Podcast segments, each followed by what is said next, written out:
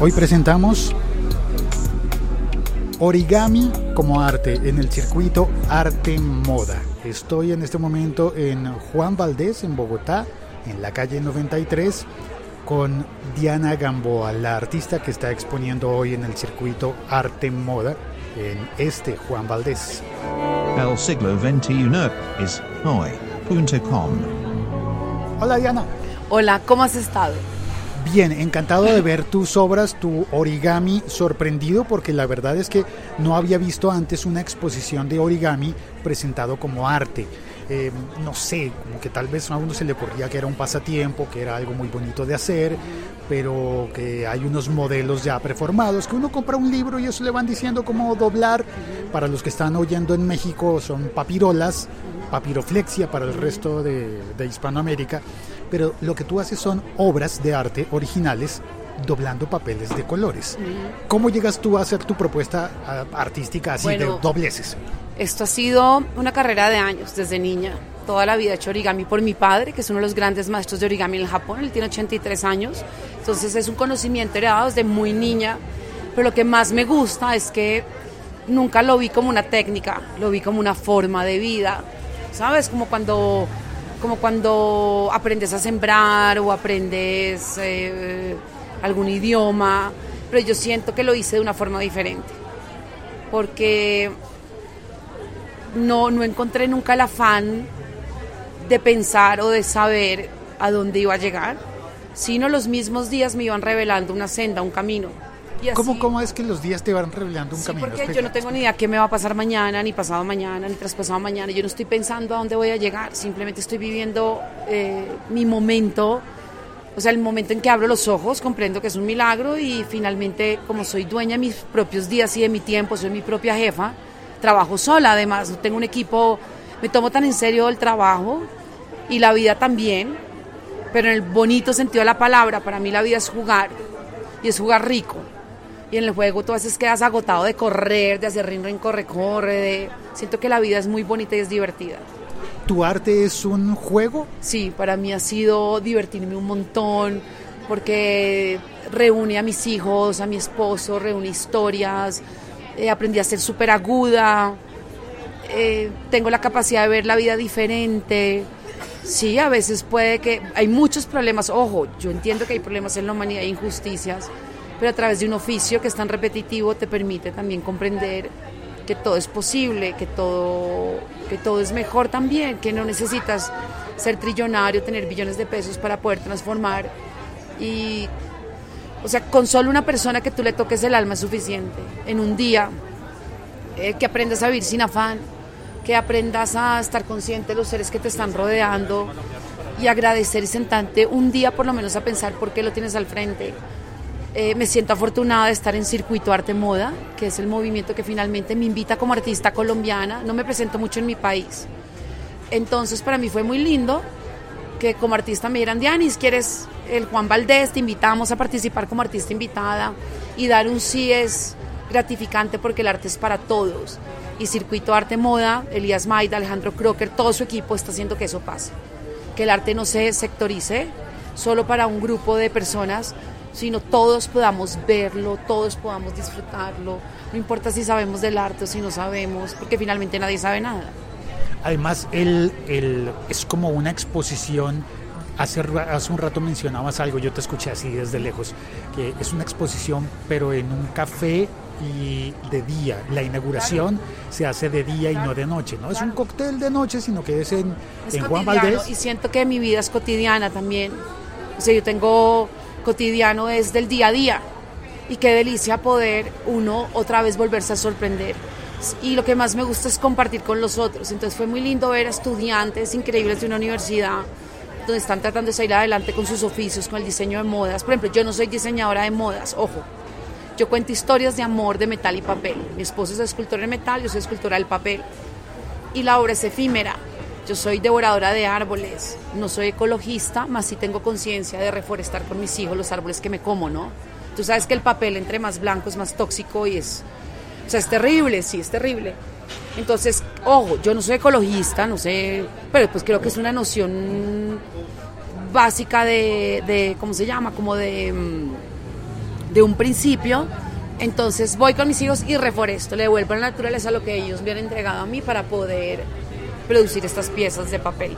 Claro, tu arte es de papel y es obra efímera, es decir, es... Claro, desaparece. Una vez termina el performance, yo no guardo las piezas ni las repito. Las, las, do- las, la gente me dice, las quemas o las rompes, yo no jamás. O sea, porque tengo que agredir una energía que es tan bonita diciendo, ay no, pues la voy a quemar. No, nada, nada.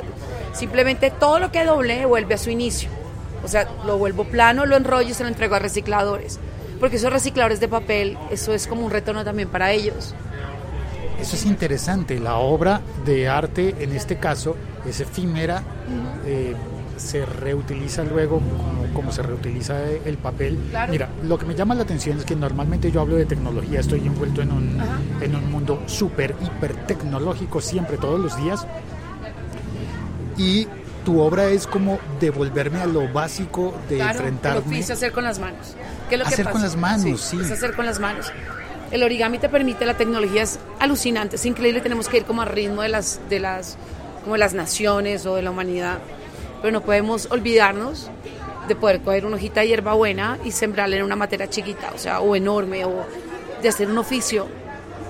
Ojo, la tecnología tiene varias ramas, ¿no? Tiene la rama donde conectas tecnología con objeto, tienes la rama de construir, tienes la rama de la NASA, tienes rama científica, tienes rama de medicina, tienes rama de comunicación, la tecnología es, son muchas cosas, pero no podemos pretender que la tecnología nos maneja a nosotros el corazón, el alma, la tecnología no es alma, marica, la tecnología es un aparato súper extraño que se vuelve una extensión de un pensamiento y de las manos para tratar de decir algo que finalmente si se te olvida ser y te olvidas de tu espíritu, pues, pues sí, viviste, naciste y te moriste y pues ya no pasó nada.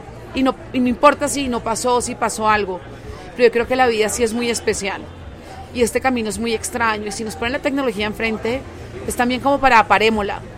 O sea, parémosla un poquito también. O sea, parémosla es... eh, a nosotros nos tocó la época del Pac-Man. De, ¿A ti te tocó el Pac-Man?